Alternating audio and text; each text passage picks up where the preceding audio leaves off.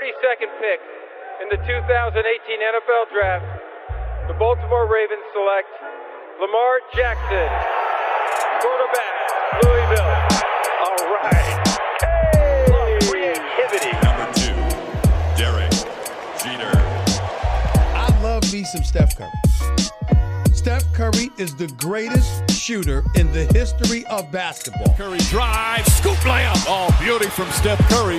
If I play basket, I could play with LeBron without a problem. And if they need help, I'll help them. Moore told us, and now we have an altercation. Alex Ovechkin pounding away on Andrei Svechnikov, who's down. That one right there made you the greatest player of all time.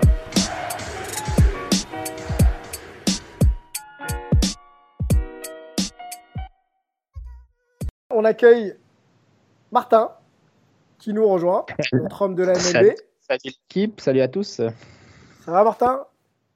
Très bien et toi-même? Écoute, ouais, euh, avec toi, bon, j'ai fait l'intro tout à l'heure, on fera un gros point euh, sportif MLB, on, on ira aussi sur le, sur le Covid, hein, parce que malheureusement, il y a, y a encore à dire. Et, euh, et cette petite news qui est tombée là, il n'y a pas longtemps, euh, Martin, je crois que c'était hier ou ce matin plutôt, au réveil. Ouais, dans la nuit, ouais. Dans la nuit. Une bulle Une bulle pour la MLB pour les, pour les phases finales Non. Bah écoute, euh, on en parlait dans le podcast de la semaine dernière. Il me semble que bah, la MLB ferait mieux de s'inspirer de ceux qui réussissent, c'est-à-dire euh, la NBA et la NHL. Et bah, je pense qu'ils nous ont entendus, euh, Sylvain. Non, et, Martin, Martin, ces hommes-là n'ont rien prévu en fait. Ils s'adaptent à tout. C'est-à-dire bah, qu'ils n'ont pas prévu. C'est toujours ils ils sont toujours en réaction, quoi.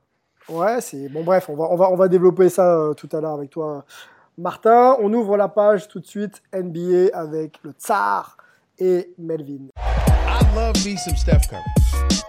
Steph Curry is the greatest shooter in the history of basketball. Messieurs, grosse page NBA avec vous. Euh, la fin de la saison régulière, c'est dans un ou deux matchs pour certaines franchises.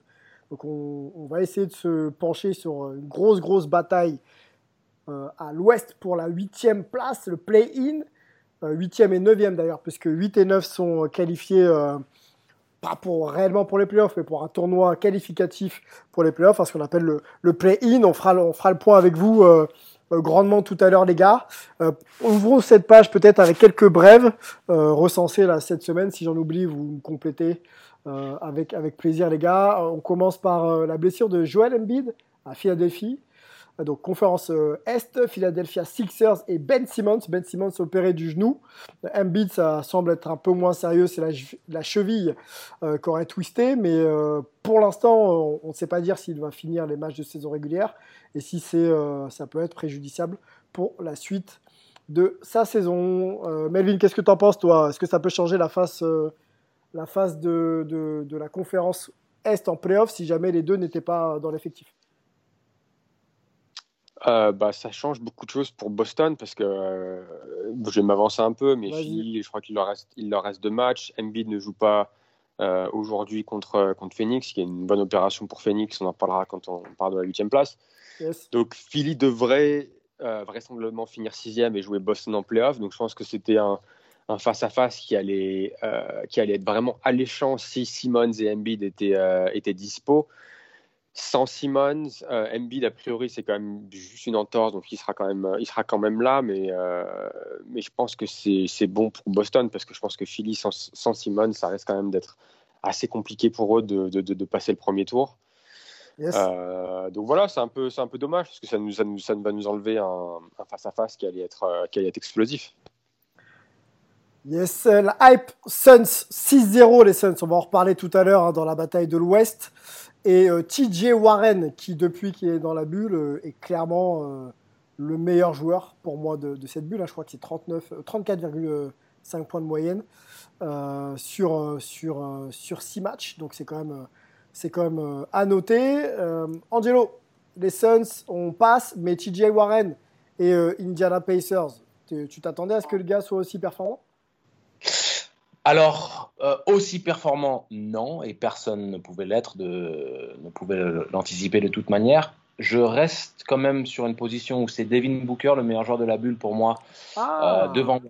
Ouais, parce que euh, dans un profil plus complet, Booker il est, il est sur un nuage. C'est un arrière qui shoot à plus de 50%, à plus de 30 points par match et 6 passes d'ess. Et surtout, Phoenix est à 6-0.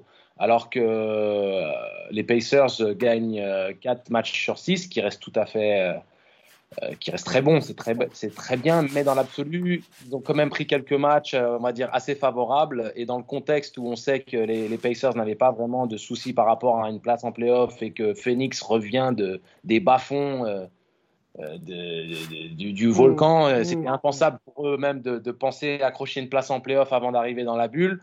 Et ils ont, ils ont eu, on va dire, l'appétit qui a grandi en mangeant. Donc, donc je, je, mettrais Booker. Mais Warren, vraiment impressionnant. Ce qui, ce qui est vraiment intéressant par rapport à tout ça, c'est qu'il ne force pas.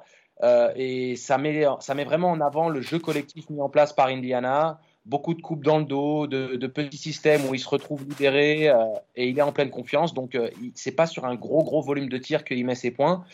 Euh, donc tout est dans la propreté, l'efficacité. Euh, il, voit l'arceau comme une bassine. Après, il a été ramené un peu à la réalité, hein, parce que quand maintenant tu es scouté et que tu te retrouves avec un défenseur d'élite comme Jimmy Butler sur le mmh. bah voilà, on, on, est revenu un petit peu à, à, un standard plus, plus humain pour lui, à 5 sur 14 au tir et 12 points. Donc euh, c'est pour ça que euh, je, je, mets en avant ses belles performances, mais que je ne me laisse pas non plus embriguer dans, dans une hype incroyable. Booker reste le meilleur joueur de la bulle. Et Warren aura été très efficace et tant mieux pour lui mais euh, il est redescendu un petit peu à, sur, euh, sur, euh, sur terre. Et ça donnerait probablement un très très beau match-up au premier tour si oui. on, on, reste dans le classement actuel entre Miami et Indiana. Vu comment ça s'est chauffé, j'ai hâte de voir ça, mais on en parlera tout à l'heure. On en parlera tout à l'heure. On va, on va pas focaliser trop, et même pas du tout d'ailleurs sur la conférence Est, parce que, parce que tout, est, tout est calé au niveau du classement. Mais il devrait y avoir, alors si mon tableau veut bien veut bien s'afficher, mais il devrait y avoir une confrontation au premier tour des playoffs. Euh, Miami, euh, Indiana. Donc euh, Jimmy Butler, avec qui TJ Warren a, un bon petit passif, ça peut être intéressant, en tout cas être une série très très intéressante. On avance. les équipes éliminées connues à ce jour, Sacramento, donc Sacto, et, les Pelicans de Zion Williamson Mel. Est-ce que c'est une déception de, voir, de ne pas voir Zen Williamson en playoff pour sa première année NBA bah, Déception, oui. Après, euh, ils ont quand même essuyé euh, beaucoup, beaucoup de blessures. Donc, avec Zion, on avait parlé là, il y a deux semaines quand on parlait des awards. Il a joué euh, un, quart, un quart des matchs. il y a eu d'autres blessures chez les, chez les Pelicans. Donc, pour moi, c'était quand même encore assez exceptionnel qu'il soit encore dans la course à la 8e et 9e place en, arrivant, en arrivant à Orlando. Après, forcément, c'est décevant parce que je pense que, un, c'est décevant pour le, pour le joueur parce qu'avec toute la hype autour de lui, bah, on aurait aimé le voir jouer une saison complète et, euh, et, et, voir, et voir ce qu'il allait donner. Donc, je pense qu'il y a déception pour lui, déception pour nous parce que, bah, pareil, il est annoncé comme un peu la, la, la, nouvelle grande star en NBA. Donc, euh, on aurait aimé pouvoir le, le bah, voir un peu plus ce qu'il allait donner. Euh, -hmm. et après, bah, quand même, déception pour les, pour les, pour les Pélicans parce qu'ils avaient quand même construit une équipe euh, intéressante avec, des, euh, avec Martin euh, tape sur le chat JJ Reddick. D'ailleurs, JJ Reddick, pour la première fois de sa carrière, ne va pas, ne va pas faire les playoffs. Exceptionnel. Donc, il y avait quand même il y avait, il y avait, il y avait une équipe, il y avait une équipe intéressante. Après, je sais pas si tu veux, si tu veux qu'on parle de, d'Alvin Gentry et de l'avenir. je veux bien, justement, Gentry. ça m'amène à ça. Les deux, les deux, je mets Walton dedans. Euh, Walton, alors euh, pour Sacto, c'est 13 ou 14 saisons sans faire les playoffs. Excusez-moi, 14 saisons d'affilée. Euh, sans faire les playoffs. Donc, est-ce que Gentry et Walton euh, saluent dans quelques, dans quelques jours quoi? Pour moi, Walton, non, parce que c'est sa première saison à Sacramento. Ça reste une équipe jeune. Euh, vu la densité de la conférence Ouest, c'est pas non plus surprenant qu'il passe pas les, qu'il passe pas les playoffs. Euh, après, il a construit, ils ont construit quelque chose d'intéressant, je pense, et ce sera intéressant de voir ce qu'ils vont faire l'année prochaine. Donc, pour Walton, je pense que, je pense que non. Gentry, c'est un peu plus compliqué. Euh, moi, j'aurais aimé qu'il ait une chance de, bah, de, pouvoir montrer ce que ce roster allait donner euh, sans toutes les blessures et sans devoir bah, faire avec qui était dispo. Euh, ils ont une attaque qui est toujours explosive, c'est un peu le style de Gentry. Après, ce qui est toujours un peu plus compliqué, c'est au niveau défensif. Ils avaient récupéré euh, Jeff Bezelic, le, le, coach défensif de Houston, euh, justement pour pouvoir euh, mettre cette assise défensive. Ça n'a pas forcément marché. Alors est-ce que c'est parce que les joueurs n'ont pas ont pas vraiment, tu vois, su écouter et prendre le suivre le, le, le, le, discours du coach ou est-ce que c'est à, cause de toutes ces blessures et qu'il n'y a jamais eu vraiment de continuité? C'est difficile à, dire. Les rumeurs en NBA et que Gentry est sur un siège éjectable et qu'il ne devrait pas être coach l'année prochaine. Mhm. Euh, moi, j'aimerais lui donner une autre chance, mais à mon avis, ça va être compliqué pour lui. Angelo, euh, la gestion du cas Zion, euh, on va dire mhm. trois mois, trois mois sans jouer pour se préparer à jouer suite à, l'arrêt de la saison et, et malheureusement à la Covid-19, plus huit matchs pour aller en playoff. Donc on est dans, un, dans une configuration, on va dire, presque tournoi final. Si jamais tu sors, tu as de nouveau quatre mois sans jouer. Euh, comment ça se fait que Zion il arrive quasiment pas prêt à jouer euh, ou qu'on ait pris autant de précautions avec lui euh, versus, versus la qualification de la franchise? C'est-à-dire qu'aujourd'hui, on a préféré asseoir Zion et responsabiliser peut-être d'autres joueurs, mais du coup mettre en péril la qualif et, et, pour le coup frustrer le joueur aussi. quoi. Ah, le, cas, le cas de la gestion euh, du dossier Zion, c'est quelque chose qui est assez perturbant. Je pense qu'on est un petit peu tous dans, dans, l'incompréhension parce que entre le temps de jeu limité, mais les ambitions affichées de peut-être accrocher le wagon des playoffs, mais légitimement non, puisqu'on ne fait pas jouer les meilleurs joueurs. Et ensuite, je ne comprends pas trop comment Zion, après euh, autant d'inactivité, où il, il, aurait dû être pris en charge avec un programme spécifique, que ce soit au niveau de la nutrition, que ce soit au niveau de, voilà, il arrive en surpoids, il est encore avec euh, ce, gras extra tout autour du corps.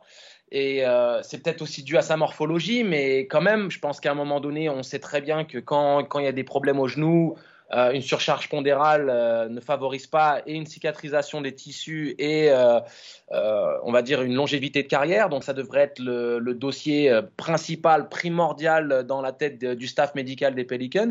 Donc ça me laisse un peu perplexe. Mhm c'est pas évident pour Gentry qui lui va, probablement, même si je suis comme, euh, comme Melvin là-dessus, je me dis que ce serait bien de lui laisser un petit peu de chance, euh, surtout avec les, pièces qu'il puisse euh, qu'il a en attaque, qu'il puisse développer le jeu qu'il qui, qui, qui affectionne avec Reddick, Ingram. et si Lonzo Ball sortait un peu la tête des fesses, ça, permettrait quand même aux Pelicans de voir vraiment avoir des ambitions renouvelées.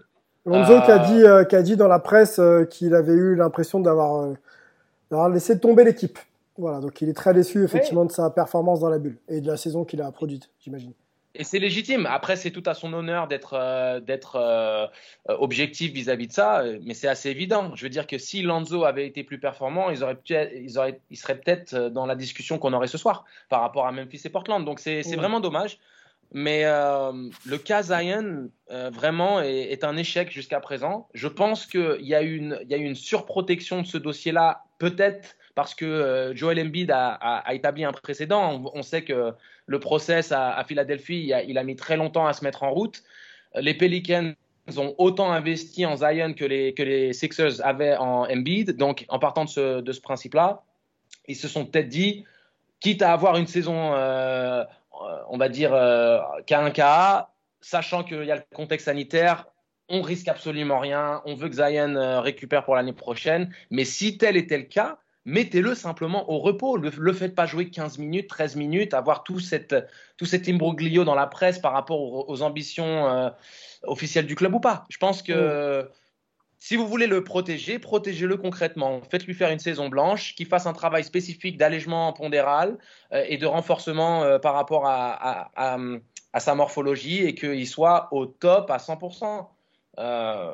mais oui, après, c'est facile pour nous de de réagir et de commenter sur, sur tout ça. Je pense qu'il y a plein d'aspects qu'on ne maîtrise pas en étant hors de l'intimité. Le message semble pas très clair, effectivement. Le message et la prise de position ne semble pas très clair. D'un point de vue de télé, marketing, enfin, on sait ce que représente Zayn pour, euh, pour la NBA aujourd'hui. Je pense qu'il faut quand même lui donner euh, un petit peu à manger. Le joueur a envie de jouer aussi, donc je pense qu'il doit, il doit pousser là-dessus. Mais la prudence reste de mise malgré tout parce que je pense qu'il ne doit pas être en réelle condition de pouvoir s'exprimer. Voilà. Non, ça pose, ça pose problème. Non, il ne l'est pas du tout, mais surtout, on ne sait pas ce qu'il a. On ne sait pas quel est le problème. On, par exemple, ok, Embiid se fait une cheville, pas de problème. Euh, Simmons doit se faire nettoyer le genou, il se fait opérer, fin de saison, pas de problème. On est au courant. Zion, c'est indisponible, euh, Oh. blessure. Quelle est la blessure? Nous ne savons pas, mais on sait qu'il est gêné au genou. Mais donc il y a toute cette ombre qui, règne au-dessus du cas Zion qui nous laisse totalement perplexes. On savait quel était le problème de Embiid, on sait maintenant quel est le problème de Simmons. Euh, je comprends que d'une certaine manière, on veuille protéger le secret médical de par le fait que ça peut être plus grave qu'on ne le pense, ou alors qu'on ne veut pas avoir des gens qui spéculent et qui créent euh, un problème qui n'existe pas. Mais tout de même, un petit peu plus de clarté permettrait d'a- d'avoir une visibilité euh, par rapport à tout ça qui arrête les spéculations. Mel, dernier point sur euh, Zion et la gestion du cas Zion surtout. Ouais, pour moi, c'est surtout une gestion, comme, comme le disait Angelo, c'est une, une, une précaution extrême de la part de David Griffin et, euh, et, du, et du staff médical des, des Pelicans. Euh, qui d'ailleurs, au passage, le staff médical des Pelicans est un staff qui est réputé en NBA parce que c'est l'ancien staff des Knicks, qui a- euh, des Knicks, pardon, des, pas des Knicks, surtout pas des Knicks, l'ancien staff des Suns qui avait réussi à rallonger les carrières de, de Grant Hill, de Steve Nash, donc ils ont quand même, euh, ils ont, ils ont une réputation derrière, eux. Moi, je pense que c'est juste une question de. Il était très très bien euh, quand, la, quand la saison s'est malheureusement arrêtée en mars. Et là, c'est juste une question de. Il n'a pas joué pendant quatre mois.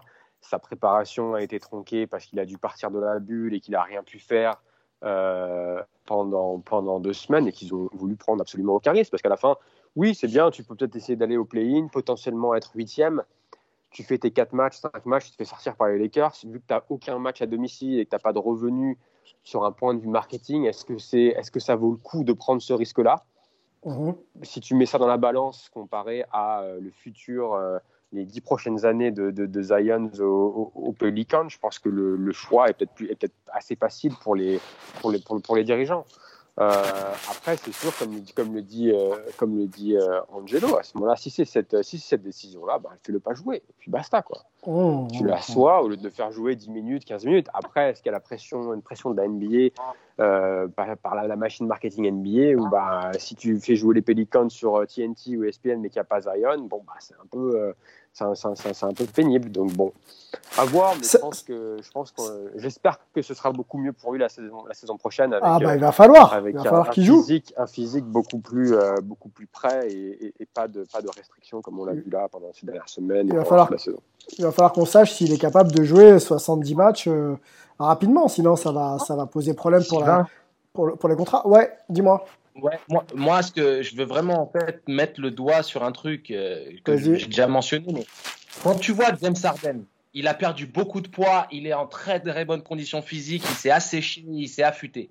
Quand tu vois euh, Mo Bamba qui arrive, euh, qui est beaucoup plus musclé, qui a rajouté du muscle, alors de, de quelle manière on ne sait pas, mais au moins il y a eu un travail d'accompli dans cette idée. Mhm. C'est-à-dire Mhm. que pour moi, quand je vois Zion qui arrive avec, comme un, un, un, un- un Kung Fu Panda là, en surcharge pondérale, euh, pas dessiné, euh, moins dessiné qu'à son début de la saison, je me dis il y a tout de même un problème parce que si ce n'est pas d'avoir du rythme, s'il est hors rythme sur le terrain, donc ça veut dire qu'il il n'est pas adroit ou qu'il manque de, de- on va dire, d'efficacité sur le terrain en tant que basketteur. Ça, je l'entends. Le manque de compétition peut faire ça. Mais que Ce qui n'était pas le cas, hein, c'était pas le cas, parce que sur son volume de jeu, il a toujours été ultra productif, hein, le gars. Voilà, exactement. Donc le fait que physiquement tu sentes qu'il a un peu le bidon, que autour des épaules, des biceps, euh, c'est un petit peu grassouillet, tout ça, j'ai du mal à le comprendre. Parce que si tu sais que c'est vraiment le, le- le challenge numéro un pour prolonger ta carrière, sachant qu'il y a des- déjà des problèmes au genou et qu'il a été blessé et autres, mais il devrait être euh, surveillé de près, euh, nutrition appropriée, et il aurait déjà dû perdre au moins 15 pounds de baby fat. Et ça, je ne le comprends pas. Ouais, pour moi, le, pour moi le, me- le meilleur exemple, c'est l'exemple de LeBron. C'est-à-dire, LeBron est arrivé, bon, il était assez grin, gringalet pour lui, pour son standard. Quand il est arrivé en NBA, il a pris beaucoup de muscles. Et très rapidement, il s'est rendu compte qu'il ne pouvait pas jouer à ce, à, à ce poids-là parce que bah, si tu joues 82 matchs plus les matchs de playoff et que tu enchaînes les saisons, Tu peux bah, au, niveau des, euh, au niveau des articulations, c'est juste pas possible. Donc, le, il, il va falloir que, que, que, que Zion perde du poids. Ça, je pense que tout le monde, tout le monde, le, tout le, monde le sait. Est-ce qu'il y a eu une discussion entre le joueur et la franchise en disant Ok, on va te, on va te laisser euh, à ce poids-là parce que c'est le poids que tu préfères ou que tu es le plus à l'aise On va voir ce que ça donne. Et, mais par contre, si ça marche pas, il va, falloir, prendre des, mesures plus, drastiques. Donc bon, on verra si on voit un autre, un Zion euh, quand la deuxième bulle euh, pour la saison prochaine. C'est ça, c'est ça. La, potentielle deuxième bulle. Rendez-vous le 25, euh, 25 décembre pour la potentielle ouverture de saison 2021-2022, c'est ça? Oh Non, 2020-2021. Je, m'avance un peu. Les gars, on est obligé d'avancer parce qu'il y a une grosse discussion qu'il faut qu'on ouvre. Euh, en news euh, rapide, on a Steph Curry qui devrait avoir sa propre, sa propre marque euh, de chaussures chez Under Armour avec son propre logo. Donc c'est quand même à, noter en suivant un peu l'exemple de Michael Jordan, Jordan Brand. Donc ça c'est pour la Curry 8 qui devrait sortir dans, dans quelques mois. On a les finalistes All NBA. Donc on avait fait notre, notre petit, euh, là-dessus. Euh, je donne juste les noms rapidement. MVP, donc les trois finalistes à chaque fois. hein. MVP Giannis, Yanis, pardon. Euh, James Harden, LeBron James, MIP, Bam, Doncic et Graham. On a noté le mot de Doncic hein, qui était euh, super intéressant euh, en, disant euh, sortez-moi de cette liste, j'ai rien à y faire. Par contre, un gars comme euh, Devante Graham qui passe de 12.5 à 18.5 euh, en, une saison euh, mérite euh, d'être dans cette liste. Donc euh, très bien, très bien à lui, très bonne, phrase que je partage d'ailleurs. Euh, coach de l'année, Budenholzer, Billy Donovan, Nick Nurse. Sixième homme, on a donc les finalistes Montrez Harrell, Schroeder, Lou Will.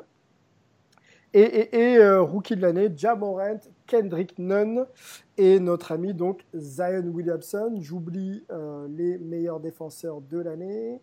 Euh, qui sont Rudy Gobert, j'ai pas la liste, hein, messieurs, sous les yeux. Ah, si, elle est là. Je l'ai. Rudy Rudy Gobert, Rudy, Giannis et Anthony Davis. Rudy, Giannis. Exactement. Donc, il y a pas, vous me confirmez, les gars, il n'y a pas de scandale. là, hein. Les noms euh, sont à peu près euh, Non. logiques. hein. Non, il n'y a pas de scandale. Je pense que sur la question du, du MIP, il faudrait que. Moi, j'aimerais bien que la NBA mette peut-être plus de, plus de règles autour de, de l'élection du MIP parce que c'est vrai que. Bah, entre ta première et deuxième année, surtout si tu es un joueur comme Doncic, tu vas forcément progresser, ça va forcément se voir dans les stats. Donc, est-ce qu'il ne faudrait pas euh, exclure les, les, les joueurs de deuxième année de ce vote-là et voir la progression plus sur le, un, peu, un peu plus tard, comme un BAM, comme, comme, euh, comme un Jason Tatum, etc. Mhm. Peut-être que, peut que c'est nécessaire comme ça, mais c'est vrai que Doncic, euh, bravo, le, mec, le, mec, le mec fait le taf sur le terrain et il est, il est, il est vraiment, il est vraiment costaud aussi en dehors, donc bravo. Ouais, après, tu sais, Mel, le problème, c'est que c'est difficile de cadrer simplement sur, euh, sur un profil d'un joueur euh, première année qui passe en deuxième ou pas, parce que tu peux très bien avoir des joueurs qui euh, plafonnent pendant 3-4 saisons et qui font une, breakout year euh, 4-5 ans après parce qu'ils changent de club, ils, sont ils tombent dans un profil d'équipe qui, qui leur convienne, avec un coach qui leur fait confiance, qui, qui voit quelque chose. En eux. Donc c'est ça aussi qui est, qui est paradoxal parce qu'on on en a déjà vu un des cas comme ça, tu sais, des mecs qui ont fait 3-4 ans à 7, 8, 10 points, puis derrière ils font une saison à 17, 18 points. Donc c'est difficile de vraiment euh, structurer, euh, de mettre des règles qui puissent englober tous les profils de joueurs et de situations différentes. Mhm. Donc euh, c'est pour ça je, je me dis, euh, Tu verrais quoi, toi, du coup?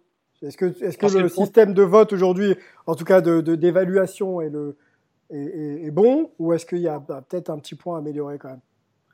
Bah, on peut toujours améliorer, mais tu vois, par exemple, c'est comme euh, avec Zion Williamson qui est éligible pour être rookie de l'année alors qu'il n'a même pas fait la moitié des matchs. C'est-à-dire que là, on est dans du marketing, même si légitimement son talent mérite d'être considéré pour rookie de l'année. euh, c'est un peu comme Ben Simmons euh, quand il a joué quelques matchs, mais finalement il fait année blanche et qu'il rejoue l'année l'année d'après et qu'il est rookie de l'année. Techniquement, est-ce qu'il est rookie? Il n'est pas rookie, mais on peut pas mettre vraiment quelqu'un d'autre que Ben Simmons en tant que rookie de l'année parce que aussi il faut penser à l'image de la NBA, le marketing. Tu vois, il y a plein de choses qui rentrent en compte, donc c'est très compliqué de faire vraiment la loi universelle parfaite qui convienne à tout le monde, qui fera l'unanimité. Est-ce que l'idée, Bon, ce serait euh, pas de, de, de, de vraiment scinder les deux, euh, les deux awards MVP MIP C'est-à-dire que tu peux pas, si tu es éligible ou pas loin dans les 5, 5 à les 10 premiers euh, au MVP, tu peux pas être MIP. Quoi. C'est, MIP, c'est quelque chose qui est euh, dédié, comme le dit un petit peu, euh, comme vous le dites tous les deux, à une vraie progression, quelque chose d'inattendu, peut-être à des joueurs, pas rookie, mais on va dire 2, 3, 4e année, euh, qui, euh, qui, qui surprennent, dont ils Oui, qui, sais- qui sont pas référencés, quoi. Tu vois? D'accord, mais quelque part, si tu as Doncic qui tourne à 22 points par match et qui l'année d'après tourne à 31 points par match et les, Bah, et les MVP. Mavericks sont dans le top 3 de Bah, la c'est, conférence, c'est MVP, c'est pas MIP. Tu vois ce que je veux dire Ouais, mais c'est aussi MIP. Le mec, il tourne quasiment à 10 points de plus. Imagine. C'est-à-dire que légitimement, mathématiquement parlant, la progression, elle est tellement notable que tu ne peux pas non plus leur tirer de la conversation de la plus grosse progression, même si tu te dis, il était déjà fort, mais là, il passe dans une autre stratosphère. Ce serait dommage, quelque part, de retirer à quelqu'un qui a fait vraiment un bond en avant, peu importe d'où il part, en fait, de lui retirer mhm. cette, euh, cette mention-là. C'est pour ça que je pense que Doncic, lui, se dit, écoutez, moi, je suis dans la conversation pour les MVP, donc autant que le MIP, vous le donnez à quelqu'un qui, voilà, mérite d'être mis en avant plus que moi, de par le fait que, en temps normal, il ne le serait pas. Je, je, je comprends tout à fait. Mais que les gens pensent à Doncic pour la meilleure progression, c'est aussi légitime. Parce qu'il passe dans une stratosphère à faire des triples-doubles incroyables, historiques. Il était déjà fort, mais là, c'est waouh, extraordinaire. Mm. Donc, c'est vraiment compliqué. Je pense qu'il faut faire au cas par cas. On ne peut pas dire que le mode de, de sélection soit mauvais. Euh, Est-ce qu'il y a des défaillances? Il y en a toujours, il y en aura toujours eu. Euh, il y en a dans tous les sports. C'est comme les décisions arbitrales, c'est difficile de toujours être parfait. Il y a plein de Pour moi, c'est juste un, c'est juste une, c'est juste un problème de, définition parce que ce serait plus le, la, quelle est la, la personne avec, le joueur qui a fait la meilleure breakout year. C'est-à-dire que si tu passes de 5 à 18 points, est-ce que c'est mieux de pas que de passer de 22 à 30 quand tu as déjà la balle dans les mains pratiquement toutes les, actions Mais bon, après, je, je eh ouais, tout à fait ce que tu dis. Euh, Angelo et c'est compliqué parce que oui, bah, la progression de Dantich, elle est, enfin, elle, elle, est là. On peut pas lui enlever, ouais. Au niveau de la, de la définition du, même si MIP, est-ce que meilleure progression, est-ce que ce serait le même, euh, est-ce que c'est le bon terme Je sais pas en fait, mais bon, c'est un, un, débat. Messieurs, ouvrons, ouvrons. Désolé, désolé, je, je te coupe. C'est très intéressant, il faut qu'on avance. Il y a une grosse page. Je voudrais qu'on la fasse euh, tous ensemble. Euh, Martin, tu peux participer là, rentre dans le débat. Il n'y a, a, aucun, aucun souci.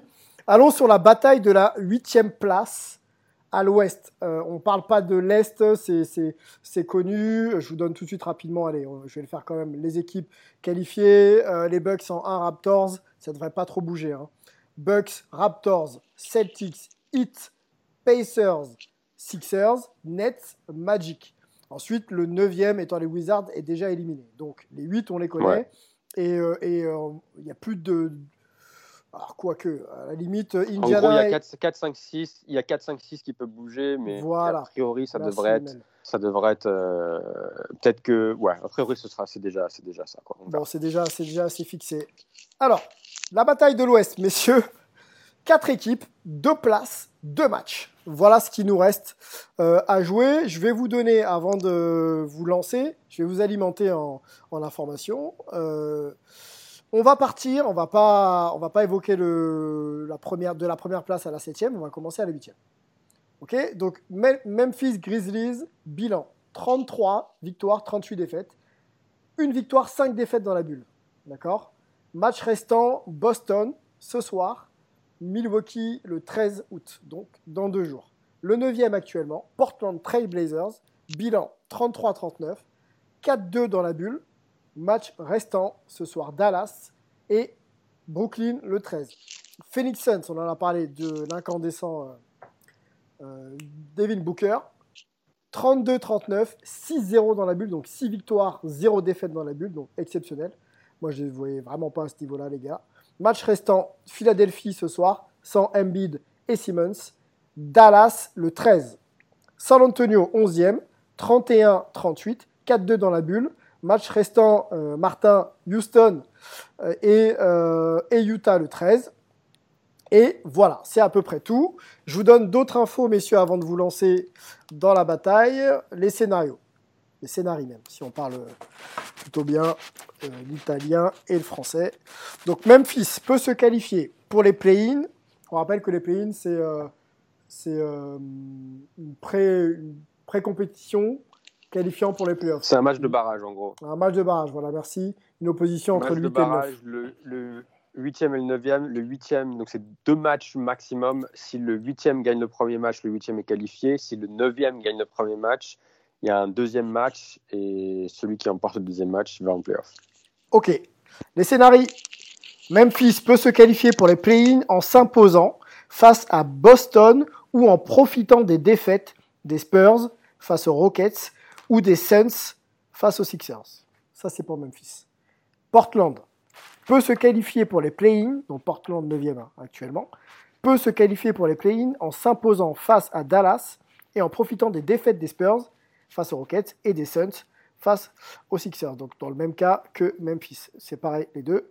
Même euh, Phoenix pardon, est éliminé en cas de défaite face aux Sixers et une victoire de Portland face à Dallas. San Antonio est éliminé, donc San Antonio 11e actuellement, est éliminé en cas de défaite face aux Rockets et une victoire de Portland face à Dallas ou de Phoenix face aux Sixers. Voilà, donc euh, j'espère vous, vous avoir pas trop embrouillé, messieurs.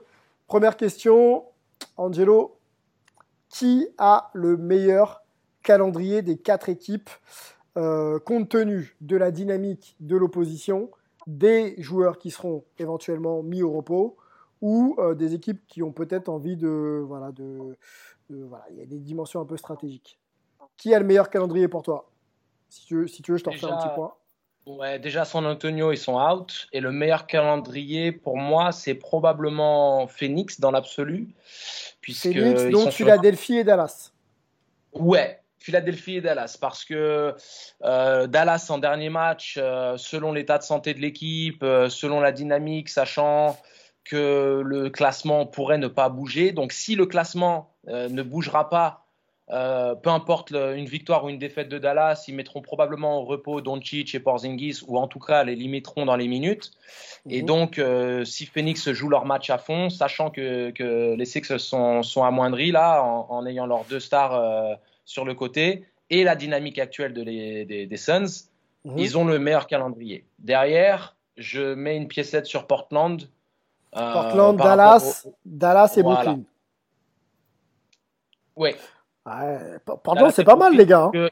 Mm, mm. Parce que Brooklyn, Brooklyn joue plutôt bien, mais malheureusement, enfin malheureusement non, mais dans l'absolu, c'est quand même, ils sont un, un, ton en dessous des, des, des, Blazers et surtout les Blazers jouent la vie à la mort. Donc. Et Brooklyn est déjà, est déjà là qu'en 7 à l'Est aussi. Hein. Donc ils n'ont rien à jouer. Exactement, ils n'ont rien à jouer. Ils ont rien à jouer. Tu es sur un dernier match de saison régulière et tu n'as pas envie que les mecs se pètent, les Caris Levert et compagnie. Est-ce que Brooklyn va pas mettre en mode, euh, en mode euh, bah, les, les, coiffeurs, quoi, comme, pour, comme on pourrait dire au foot? Ouais, exactement. C'est un peu, la même situation que Dallas en fait. C'est un petit peu la même situation et encore peut-être plus accentué à, Brooklyn qu'à Dallas, puisqu'il y a tout de même une homogénéité euh, supérieure au niveau de l'Ouest. Mais comme il n'y a pas d'avantage du terrain, c'est pour ça que l'approche de, de, toutes ces équipes là dans la bulle n'est pas, pas la même que si ça avait été des vrais matchs de saison régulière, parce qu'il n'y a pas d'avantage du terrain. De finir premier ou sixième, c'est plus une histoire de choisir son adversaire euh, au niveau du premier tour. Est-ce qu'on veut tomber sur, contre les Clippers ou contre les Nuggets? C'est ça un peu l'histoire. Donc, mm. euh, c'est pour, à l'Est, ça changera rien. Ils peuvent pas vraiment monter de toute manière. Euh, donc, pour moi, ils ont à peu près le, même type de calendrier, les, Blazers et les Suns, mais les Suns ont l'avantage de jouer des Sixers vraiment amoindris pour le coup. Donc, c'est pour ça qu'ils ont le calendrier le plus simple. Mel, je t'écoute. Memphis, Boston, Milwaukee, Portland, Dallas, Brooklyn, euh, Phoenix, Philadelphie, Dallas et San Antonio, je finis, Houston, Utah. Vas-y. Alors, moi, je, je, je ne tuerai pas les Spurs aussi vite parce que je pense qu'on les, avait tous enterrés quand on a appris que la Marcus Aldridge n'allait pas être. Euh, pas être de la partie dans la bulle. Ils jouent sans Bryn Forbes, ils jouent sans Trey Lyles, ils ont fait jouer les jeunes et c'est les Spurs. Et les Spurs, on peut jamais, peut jamais les, éliminer avant que ce soit, que ce soit, mort pour eux. Donc ils jouent Houston aujourd'hui sans James Harden et sans Eric Gordon. Donc je serais pas surpris de voir San Antonio gagner. Et après ils jouent Utah. Utah lors du dernier match devrait être euh, déjà euh, sûr de sa place. Donc ils peuvent aussi gagner contre Utah. Phoenix euh, je suis d'accord avec Angelo. Philly, ils vont gagner parce qu'il n'y aura pas Embiid, pas Simmons. Dallas, ça peut.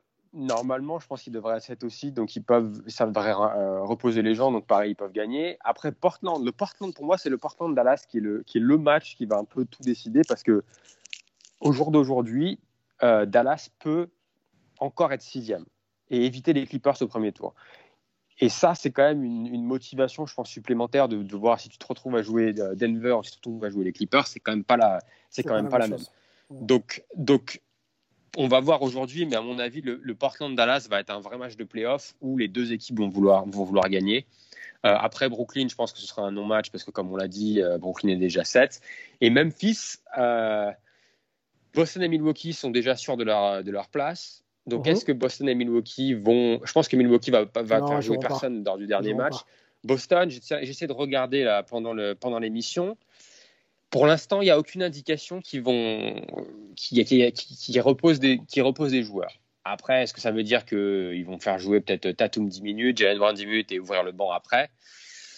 Donc Memphis a une chance. Je pense que Memphis a quand même une chance de pouvoir gagner, même avec la blessure de Jaren Jackson.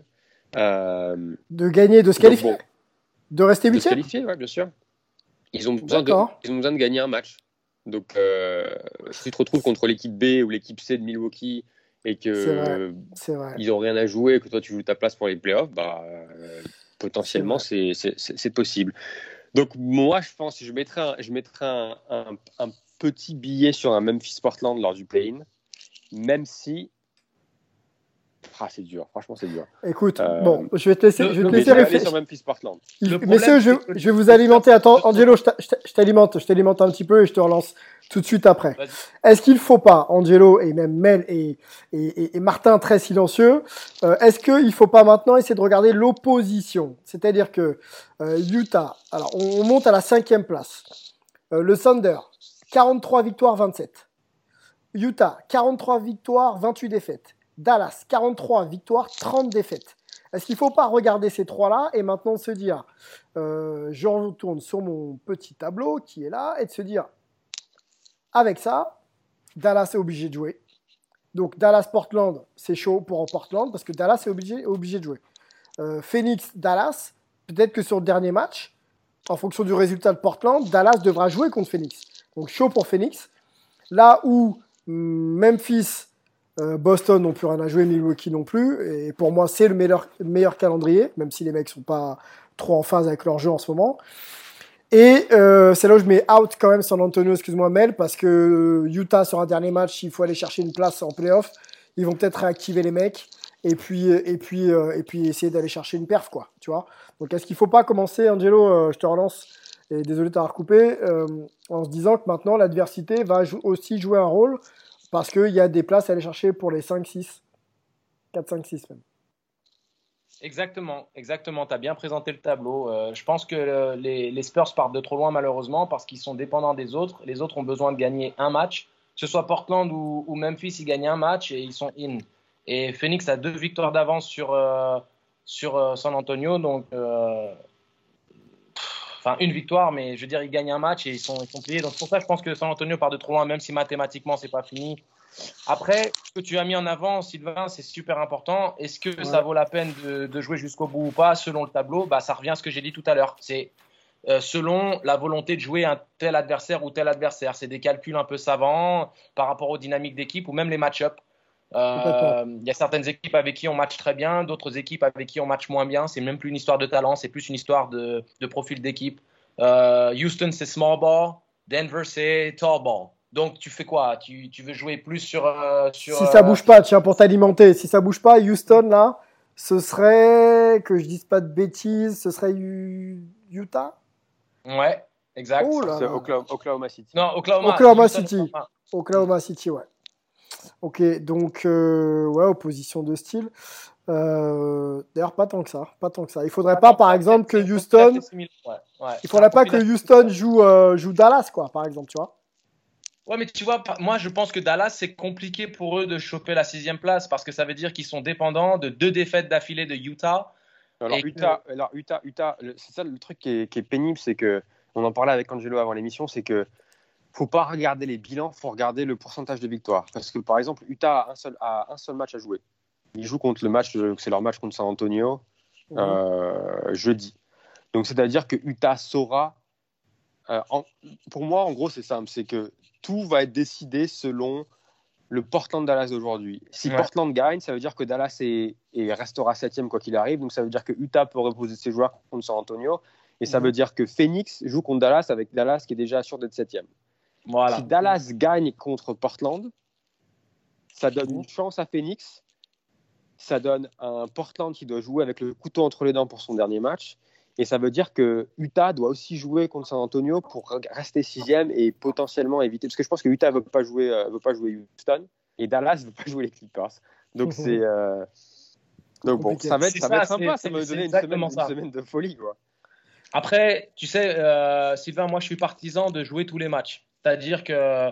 Toi, tu jouerais tous les matchs. Commencer... Moi, je joue tous les matchs à fond pour gagner tous les matchs, être sur une perspective de. de tu joues pas de, pour de... éviter un... tu joues pas pour éviter une franchise non. avec qui t'as pas bien matché en saison régulière. Si tu veux les, enfin, s'il faut les affronter, tu les affrontes quoi. C'est ça. Pour, pour, moi, le concept de d'appuyer sur euh, sur le bouton on et off, rares sont les athlètes et les équipes capables de le faire. C'est-à-dire que si tu pars dans une dynamique où tu dois jouer à contre-temps, à, à, à, balbutier ton basket de manière un, peu volontaire pour essayer de perdre un match, c'est déjà être dans une psychologie de loser. Et j'aime pas cette psychologie de loser. C'est-à-dire que si le, les faits de jeu, il y a, ah, excusez-moi, un téléphone qui a sonné. Si, si, les faits de jeu euh, font que il y a eu des victoires, il y a eu des défaites et on se retrouve avec un meilleur match-up, on a essayé de gagner mais on a perdu et au final cette défaite nous a servi je peux avoir cette approche de bon, au final, cette défaite n'aura pas été si douloureuse parce qu'on a un meilleur match-up. Mais j'aurais attaqué le match avec la volonté de le gagner. Parce que généralement, les équipes qui font les calculs, à part les Espagnols qui le font à la perfection, les équipes qui font, ouais, qui font des calculs se retrouvent à manger le karma dans la foulée. Donc, euh, et puis, il y, y, a une histoire de momentum. Il faut, il faut être dans un bon rythme, il faut développer son basket. Phoenix, par exemple, est sur une très bonne lancée. C'est une équipe qui est difficile à jouer.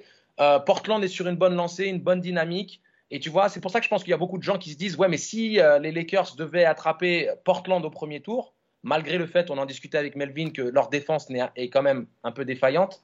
Mais quand tu penses au rythme de l'équipe, où les Lakers n'arrivent pas à enchaîner deux victoires d'affilée, ils sont pas très cohérents dans ce qu'ils présentent, euh, ils font des bonnes choses, ils en font des moins bien.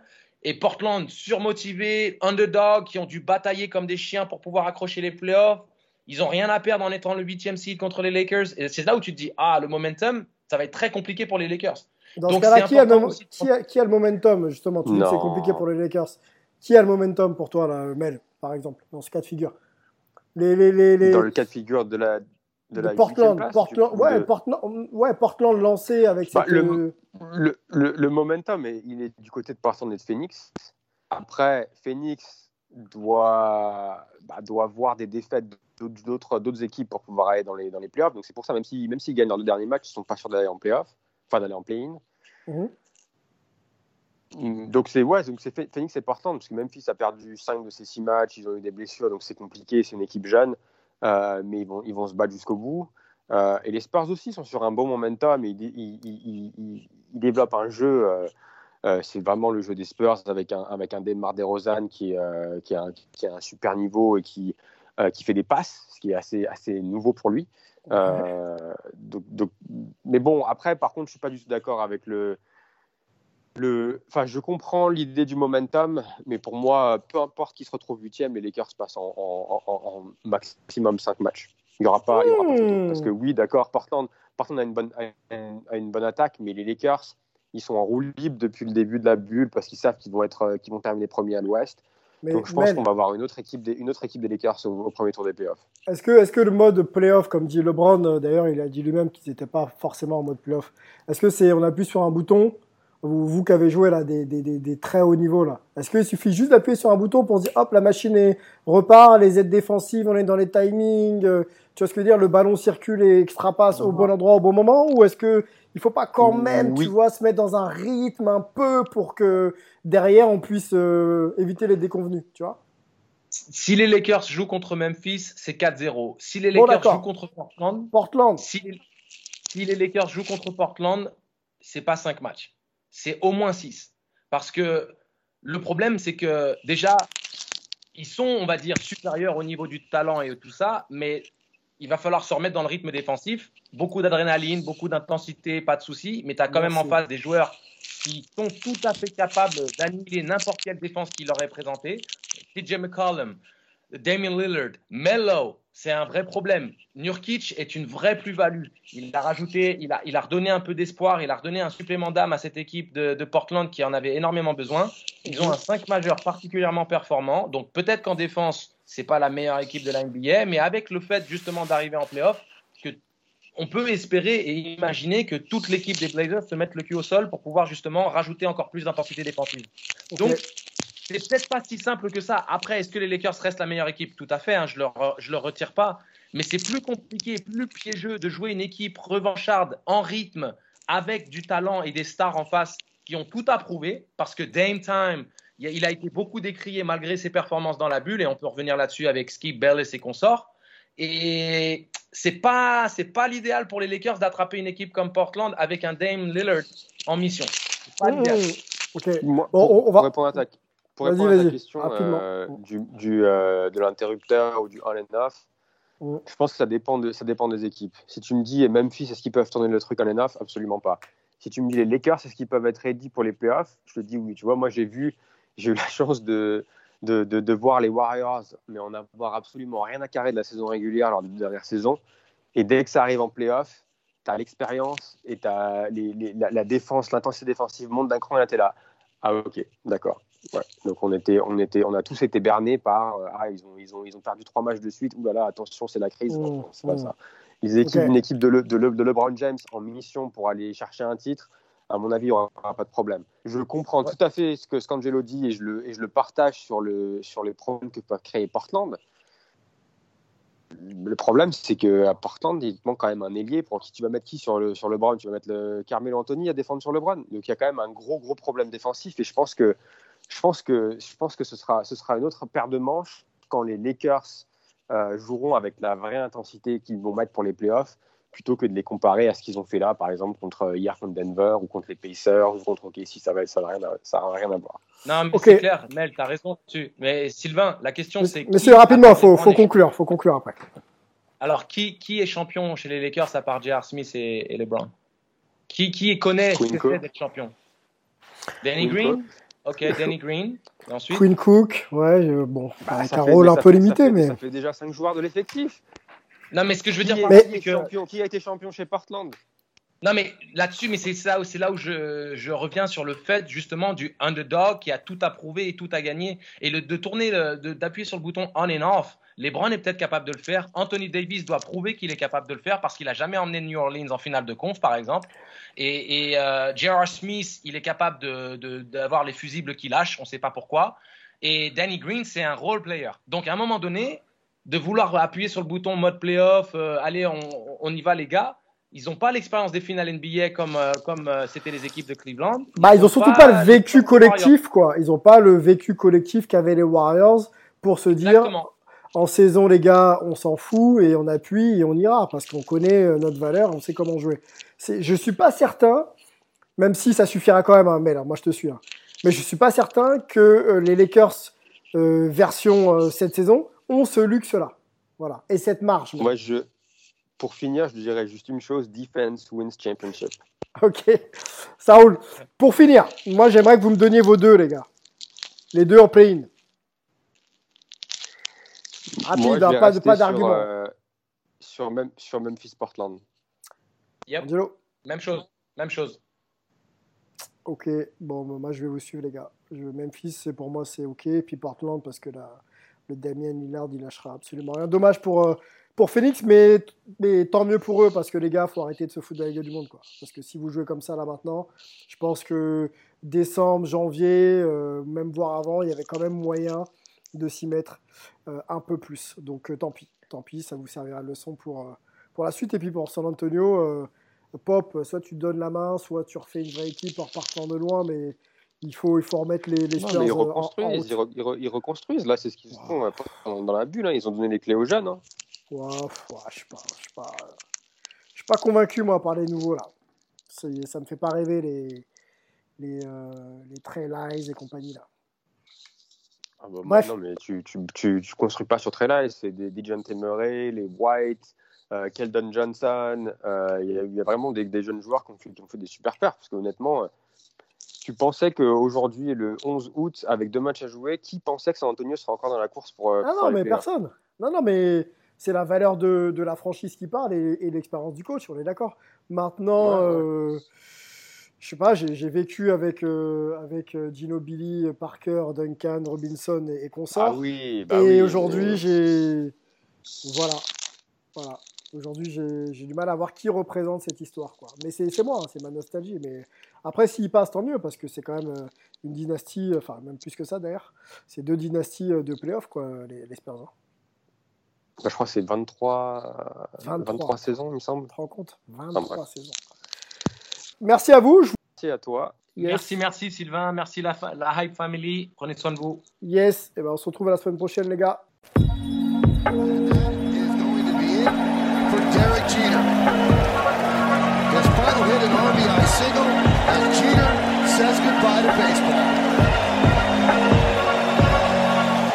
MLB avec Martin qui a été euh, très silencieux yes.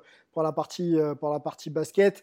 On, on vient avec toi euh, malheureusement encore avec des infos liées au, au, au, Covid et puis on va essayer de parler de jeu un petit peu avec les Padres et, et notre ami euh, Tatis Junior qui qui qui claque tout. Explose tout, ouais. Qui explose tout. on commence par quoi? Par quoi veux-tu commencer, tiens bah écoute, euh, on, on, va parler du Covid comme ça, euh, ce, sera, ce sera fait et puis on pourra, on pourra se détendre et finir sur une note positive avec euh, Fernando Tatis Jr. Ok, alors allons-y, Covid, quelles sont les, quelles sont les news? Malheureusement, ça concerne Zach.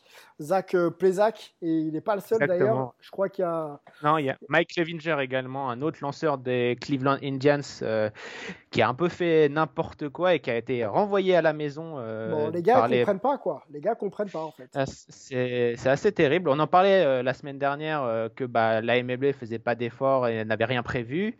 Mais là, on se rend compte aussi que bah, les joueurs non plus, ils font pas, ils font pas tous les efforts. On l'a encore vu, je crois que c'était il y a deux nuits, il y a eu une bagarre générale entre Oakland et oui. Houston et oui. ça s'en est venu aux mains et il y a même dû avoir un, un plaquage de joueurs pour euh, éviter euh, pour éviter que ça dégénère donc euh, c'est pas très c'est pas très les 1 mètre de distance n'ont pas été très respectés là-dedans et là on apprend que bah, les deux lanceurs des Indians donc tu l'as très bien dit Zach Plezak et Mike Levinger qui sont deux pièces importantes de la rotation de, de Cleveland ils sont tout simplement dit bah, si on allait se faire une petite sortie à Chicago une petite soirée une petite soirée à Chicago et et ben le club a appris que Zach a d'abord appris que c'était Zach Plezak et donc a immédiatement décidé de le retirer du groupe et de la faire rentrer en voiture de Chicago jusqu'à Cleveland. Ils l'ont loué une voiture pour une petite punition, on va dire. Il est rentré en voiture. Et euh, après, on a appris que Mike Levinger, lui aussi, avait participé à la petite, à la petite soirée.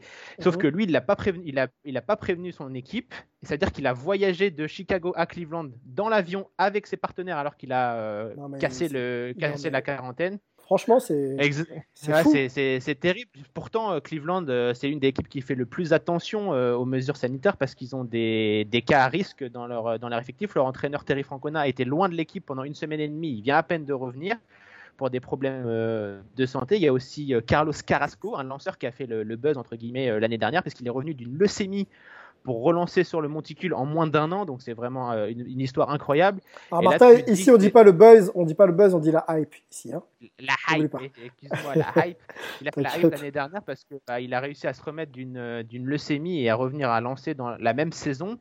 Et euh, moi, je suis Carlos Carrasco, je reviens d'une leucémie, je fais tout pour revenir avec mes, pour revenir dans l'effectif, et je vois que deux de mes collègues équipiers font ça pour euh, pour, euh, pour me remercier entre guillemets. Je pense que je l'aurais un peu mauvaise. Donc euh, normalement, euh, Cleveland a annoncé pour l'instant qu'ils allaient prendre des, des, sanctions, allaient prendre des mesures contre les deux joueurs. Ça n'a pas encore été annoncé, ça devrait arriver dans, dans la journée. Mmh. Je pense que ça va être assez sévère pour les deux joueurs, mais je, pas trop puisqu'ils en ont quand même pas mal besoin puisque ces deux joueurs sont des membres très importants de, de la rotation. Mais ça prouve une fois de plus que bah, la MLB et les clubs n'ont pas fait le nécessaire et ça revient à notre discussion de la semaine dernière que bah, comme tout a été fait à la hâte, eh bien euh, aucune mesure ne sont très claires et donc c'est un peu le fouillis et c'est assez triste, euh, assez triste pour la MLB. Ça donne une image assez terrible dont euh, notre ami Gaëtan a fait un super post ce matin pour dé déclarer que bah, la MLB était de plus en plus dans une, en chute libre. Ouais, limite en danger. La crédibilité, déjà Exactement. que la fanbase, on en avait parlé euh, il y a quelques podcasts, euh, se dim enfin, diminuait drastiquement. Bah, surtout euh, si... la, la, moyenne d'âge. La moyenne d'âge qui augmente en fait, c'est la, la fanbase de, de, baseball est de plus en plus vieille. Donc là, je crois que la moyenne est à 57 ans. De, de oui, donc le renouvellement de voilà. la fanbase n'existe plus. Va être beaucoup va être beaucoup plus difficile, surtout que la fanbase jeune est beaucoup plus attirée par la MLS et la NBA du fait bah, que la NBA est super euh, médiatique, ça marche super bien, ils sont hyper forts sur tout ce qui est euh, réseaux sociaux, etc. Donc euh, le renouvellement de la fanbase va être très très compliqué pour la MLB si elle continue sur, sur ce chemin. Quoi. Euh, on en revient toujours à notre question, Martin. Est-ce que tu sais, tu connais l'adage, hein, quand le chat n'est pas là, les souris dansent? Ouais. Est-ce qu'il ne faut pas, euh, alors la saison a encore lieu, hein, donc est-ce qu'il ne faut pas proposer un cadre restrictif qui peut-être qu'on voilà, amène beaucoup de contraintes au quotidien, mais mmh. qui préserve un petit peu euh, une forme de, de, de, de fonctionnement. Tu vois? Bah écoute, c'est ce que des journalistes de, du très bon The Athletic ont, ont parlé de, récemment. C'est que la MLB, en fait, dans son protocole sanitaire, n'a pas de sanctions contre les joueurs qui cassent le, le confinement. Je pense qu'en NBA, en NHL ou tout ça, il doit y avoir des, des, euh, des, des mesures qui sont prises si un joueur euh, casse la, la, quarantaine. Mais en MLB, si un joueur casse la quarantaine, il n'a aucune, il a aucune répercussion sur lui, à part le fait d'être éloigné de l'équipe pendant 72 heures avant d'avoir de tests négatifs.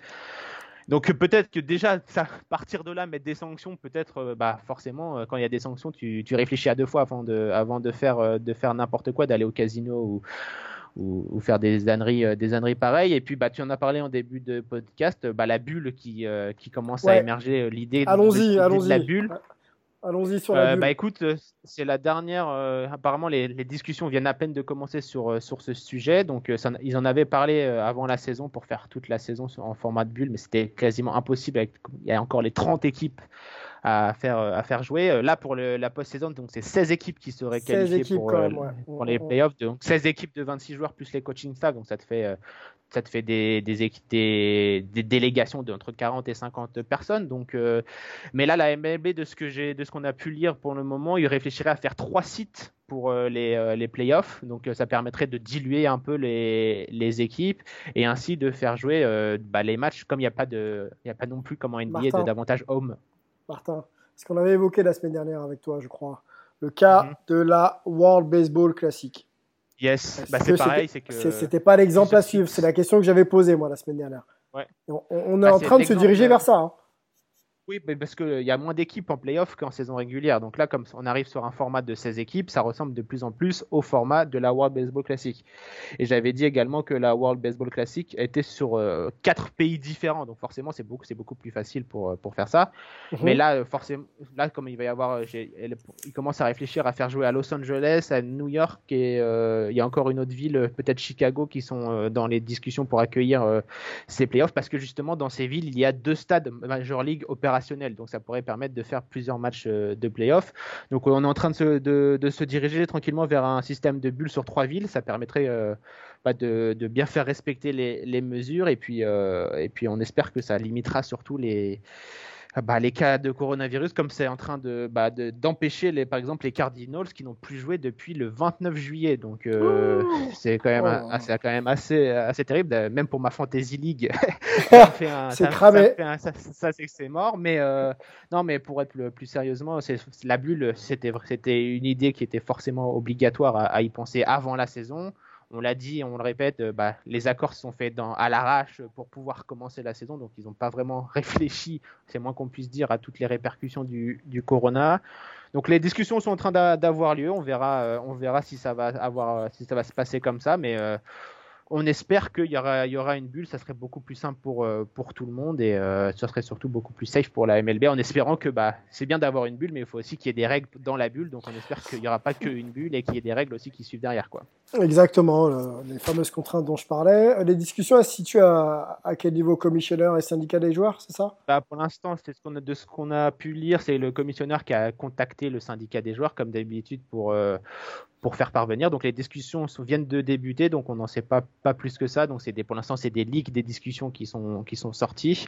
Mais euh, vu que ça a leaké, je pense que ça veut dire que c'est euh, c'est de, de, bonne, de bon augure et qu'ils vont commencer à, à, bien travailler dessus. On l'espère en tout cas. Après, euh, sinon, bah, en fait, les équipes les, pour les, les, 16 qualifiés, en gros, elles vont chacune, chacune se jouer trois matchs et l'équipe qui a le meilleur seed accueillera les trois matchs. Alors que par le, par le, passé, par exemple, ça a switcher euh, d'une ville à l'autre. Là, pour des mesures de, les mesures sanitaires, c'est tous les matchs se joueront dans le, dans le même stade pour le premier tour. Et après, ça revient sur le format classique de chacun, de chacun son tour. Mais pour le premier, euh, le premier, le premier tour des, des playoffs, ça sera trois matchs dans l'équipe la mieux sidée des, des équipes. Donc, c'est déjà un premier pas vers les protocoles un peu plus, c'est beaucoup plus simple et ça évite tous les voyages en avion euh, qu'on connaît pour les, toutes les, délégations. Et puis pourquoi pas après, à partir de une fois que toutes les équipes sont, enfin que le premier tour est passé, il y a encore moins d'équipes, donc le format bulle prend de plus en plus d'ampleur et de, et de bon sens, quoi. Donc euh, affaire à suivre. Wait and see. Wait and see. Après, euh, on va on va pas se projeter trop loin. Malheureusement, il y a toujours pas de vaccin, on sait pas où on en est. Mais ah, euh, ça, ça, ça permet pas de d'envisager de, la saison à ah. venir avec, euh, avec beaucoup de certitude, tout ça, tu vois. C'est des, c'est des rustines qu'on met sur un, sur un, exactement, exactement, ça. Mais ce qui est quand même assez paradoxal, c'est que, je crois que c'est Gaëtan qui nous le disait avant les avant l'émission, euh, l'équipe de Cincinnati Reds et l'État de d'Ohio, je crois, Cincinnati, euh, a, commence les discussions pour accueillir des fans dans les stades et c'est complètement euh, c'est complètement what the fuck comme information. On voit que l'épidémie de Covid prend de plus en plus d'ampleur aux, États-Unis et l'équipe de Cincinnati au Great American Ballpark pourrait accueillir des supporters avant la fin de la saison. Donc Alors, tu sais que c'est pas, c'est assez fou, mais c'est pas un cas isolé parce que la MLS qui va reprendre le 22 août là euh, prévoit aussi d'accueillir des stades, dans enfin des fans dans leur stade mhm. et laisser euh, les États euh, euh bah, gérer eux-mêmes quoi. Exactement, être libre du règlement, de la de la jauge et du fonctionnement. Donc j'ai un peu l'impression qu'on est en train effectivement de, de forcer les choses sans avoir de garantie, mais la MLS la MLS veut l'expérimenter aussi. on verra, mais en tout cas, tout ce qu'on sait, c'est que pour l'instant, les, euh, pour tout ce qui est le, Manfred veut absolument que sa saison aille euh, à son terme. Euh, je pense que tu dois savoir pourquoi, pour des raisons évidemment financières. Oui, clairement. Parce que les, les, droits télévisuels pour les post-saison sont assez fous. Ça se compte en milliards pour le baseball, avec notamment la chaîne Fox qui a signé un nouveau contrat. Euh, pour diffuser les, les, les post-season. Donc euh, Manfred veut absolument que sa saison aille à son terme. Mhm. Euh, donc je pense qu'il fera, il fera tout ce qu'il tout ce qu'il faut et il fera, comme tu l'as dit, de la rustine. Avec, je pense qu'il va aller faire un tour du côté de Target pour faire son stock de, de rustine pour son pour son bateau, la MLB qui fuit de partout. Mais en tout cas, pour l'instant, il n'y a pas de. On avait, on avait évoqué un, possible euh, shutdown de, de, la saison après le cas des, des Cardinals. Ce sujet est un peu, est, commence de plus en plus à s'éloigner. Et euh, je pense qu'on ira au terme de la saison et euh, Manfred trouvera une solution pour faire jouer tous les matchs en retard de nos amis de Saint-Louis, qui commencent à s'accumuler énormément. Bon, bah, on espère qu'ils vont pouvoir combler ce retard. Plus les, les, semaines passent, enfin les jours déjà. Oui, l'équité sportive, ça devient de plus, en plus, compliqué. difficile. Ah oui, ah c'est un vrai cas, un vrai cas, un vrai cas d'étude. Hein, ce, ah bah, je pense que ça va être dans les écoles. Ça va être étudié dans certaines écoles par le futur, euh, les cas de Rob Manfred et de sa gestion du, du Corona. Après, euh, pour sa défense, on peut dire qu'aussi c'est c'est pas une situation facile et euh, qu'il a été qu'il a dû être le premier à, gérer à gérer ça, mais c'est sûr que à ce niveau-là, avec une ligue aussi puissante que la MLB, ils auraient, ils auraient dû beaucoup mieux, beaucoup mieux gérer et ça se répercute du coup. Cette incertitude du côté des plus hautes instances se répercute forcément du côté des joueurs qui, bah, comme ils n'ont pas de règles strictes, bah, forcément, ce sont des êtres humains à un moment donné et des sportifs euh, fatigués. Euh, peuvent de temps en temps euh, transgresser les règles, malheureusement. Mais tu sais, Martin, c'est la, la, NFL qui doit trembler, hein, parce que ah, bah toute, grande NFL qu'elle est, avec son organisation, ses staffs euh, euh, immenses et, euh, bah, cette incapacité à régionaliser ses matchs non plus. Mhm. Roger Goodell, moi je pense que là, les mecs ils sont pas, ah, ils... sont pas, ils sont pas, ils sont pas, sont pas clairs. Hein. Il doit trembler, surtout que le baseball a le petit avantage de ne pas être un sport trop de contact.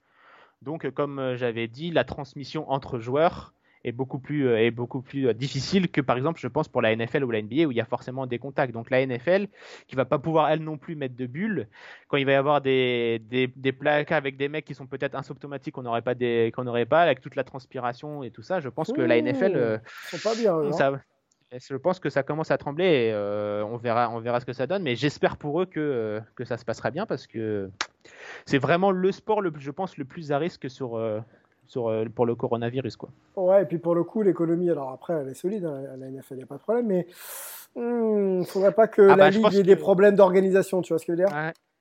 Je pense que le nouveau, le, le, mec des Las Vegas Raiders qui vient de faire son stade à plusieurs milliards et qui déjà qui voit toute sa saison sans public, je pense qu'il doit commencer à l'avoir un peu, un peu ah, il bien, eh, son banquier commence à tirer un peu la ah, gueule. Ses actionnaires, tout ça, tout le monde, tout le monde est cool là. Tout le monde est cool. ça doit être chaud. Ok. Euh, continuons, tiens. Allons sur, euh, sur le jeu. Où en sont Ouais, sur les, sur les aspects positifs. Allons sur le jeu.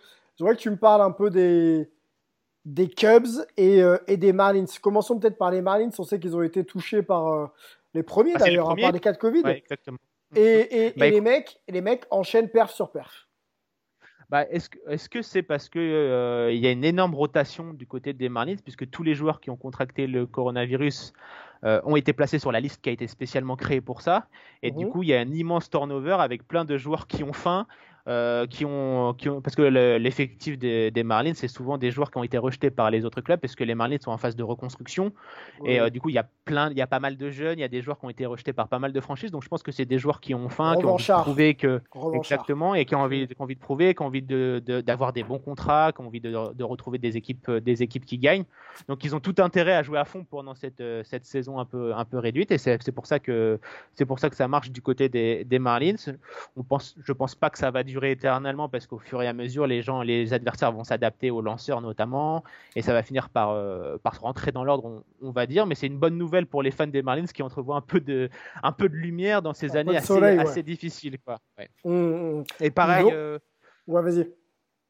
Ouais, pareil pour, euh, pour Les les, Cubs. Cubs. c'est le- on pensait que c'était- une équipe euh, assez moribonde. Même nous, euh, chez The Strike Cat, on avait dit qu'ils seraient dans le fin fond de, de, la, de la division, mais étonnamment, ils, ils sont Ah, bravo, hein, bravo la rédac hein, de Strike. Ah, hein. les- là, les, les- les spécialistes, hein. Ah, les mecs, Mais, hein. euh, on, on sait de quoi on parle. Ouais. Mais la rotation est la rotation est présente. Et puis bah surtout c'est en fait c'est le, le- en gros c'est le dernier chant du signe de certains de certains joueurs et de notamment des, des, des joueurs qui étaient présents lors du titre de 2016 ils sont encore là. Ils sont tous à peu près en fin de contrat. Donc euh, c'est un peu séparé. Donc euh, ils sont tous pour euh, The La Last Dance pour reprendre The Last Dance Voilà, exact- Chicago, c'est c'est pas mal ça. voilà, ex- Donc, euh, ils, sont, ils sont présents aussi. Après, un petit bémol, c'est que leur bullpen est, euh, est quand même une grosse faiblesse. Donc, euh, dans les matchs qui vont compter, ça va être assez, assez compliqué. Mais c'est pareil que pour les Marlins, c'est une bonne nouvelle. Et puis, ça permet aussi de, de mettre en lumière un peu, un peu les Cubs qui, qui, vont pas tarder à entamer un système de reconstruction puisque leur farm system, donc c'est là où il y a tous les jeunes, est assez, est assez pauvre et qu'ils vont pas tarder à, passer en mode rebuild. Donc, c'est les derniers, les derniers soubresauts d'une équipe championne en 2016. Quoi. Martin, est-ce que euh, ça reconsidère euh, euh, ta preview, enfin vos previews sur les Marlins et les Cubs, ou est-ce que pour l'instant c'est trop tôt pour s'avancer? Bah, c'est trop tôt. Après, on en est, on en est un Il y a 60 bon- matchs, hein. Il y a bon- 60 matchs en Ouais, tout. on hein. a- là, on a, on a joué presque pour les ceux, pour ceux les plus chanceux, on en est à une petite vingtaine de matchs. Donc, Ouais. Après, euh, c'est hyper, euh, c'est hyper serré. Bon, les Cubs, ils ont une, une petite, une petite marge d'avance, mais surtout parce que bah, Saint-Louis a joué que 5 matchs, tandis que les Cubs en ont joué 13. Donc, euh, tu vois, je te laisse. euh, donc, forcément, dans cette, sachant que les Cardinals c'était censé être les favoris de, de leur division, bah, les Cubs ont plus de chances que les Marlins parce que ils ont quand même un effectif qui est beaucoup plus taillé pour à pouvoir accéder à la post-saison. Surtout que maintenant qu'il y a 16 équipes qualifiées, on peut se dire que c'est plutôt, c'est- il y a beaucoup plus de chances pour les Cubs de se qualifier.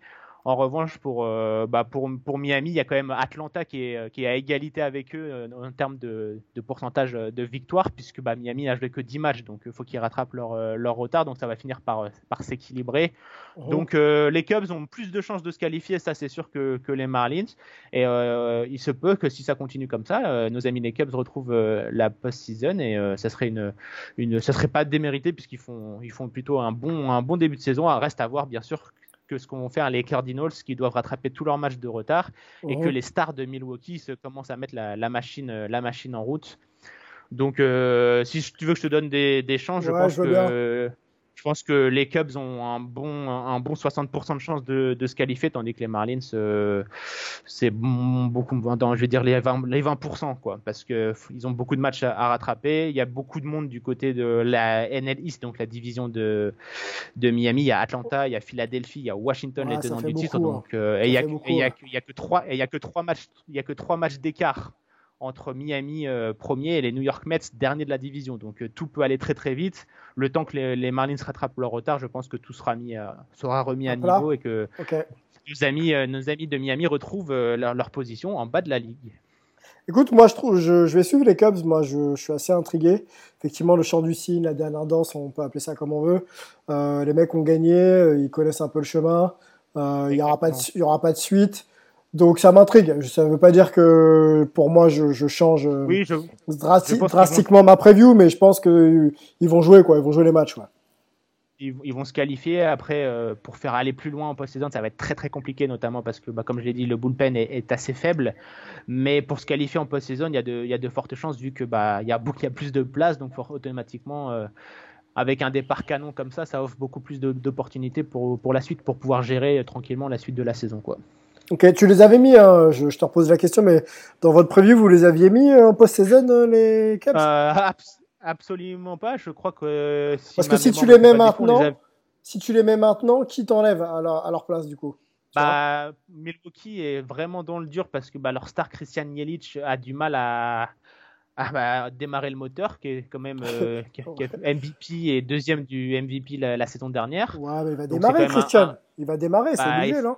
Les, les Brewers n'attendent que ça, mais pour l'instant c'est assez difficile. Ils sont quand même à 4 victoires et demie des Cubs pour le moment, tout comme les ah. Reds de Cincinnati qui sont également à 4 et demi. Donc euh, difficile, difficile. En fait, le problème, c'est que dans cette division, il y a le, le point d'interrogation Saint-Louis, qui est quand même censé être l'immense favori de, de, cette division et qui n'a mhm. plus joué, qui n'a joué que 5 matchs. Donc on ne sait pas du tout ce que ça va donner, comment ils vont pouvoir reprendre, puisque bah, ça fait bientôt maintenant deux semaines qu'ils n'ont pas joué. Oh donc je pense que ça va être. Donc euh, en fait, cette division est très très difficile à, à, lire. Puisque bah, la, grande question, la grande question des Cardinals. Euh, pointe le bout, de, bout de son nez. Les autres sont un peu dans le dur. Bah, c'est du coup les Cubs qui en profitent.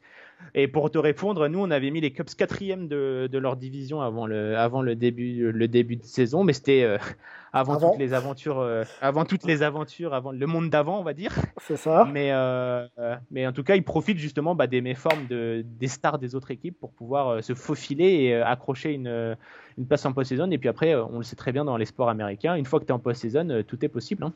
Ouais, c'est remis à plat, tu joues sur l'énergie. Euh, Surtout que là, il n'y a plus d'avantage. Il n'y a plus d'avantage home, home away. Euh, oh là, non. Il n'y a plus d'avantage de terrain, surtout en, surtout en baseball où bah, ça va être du coup des matchs tout dans la même ville. Donc tout est, tout est possible, surtout pour un groupe aussi expérimenté que, que les Cubs. Après, je pense que ça va être très compliqué pour eux pour, pour pouvoir espérer quelque chose dans cette post-saison. Mais euh, il y a de fortes chances qu'on euh, on retrouve les amis de David Ross en, en playoff.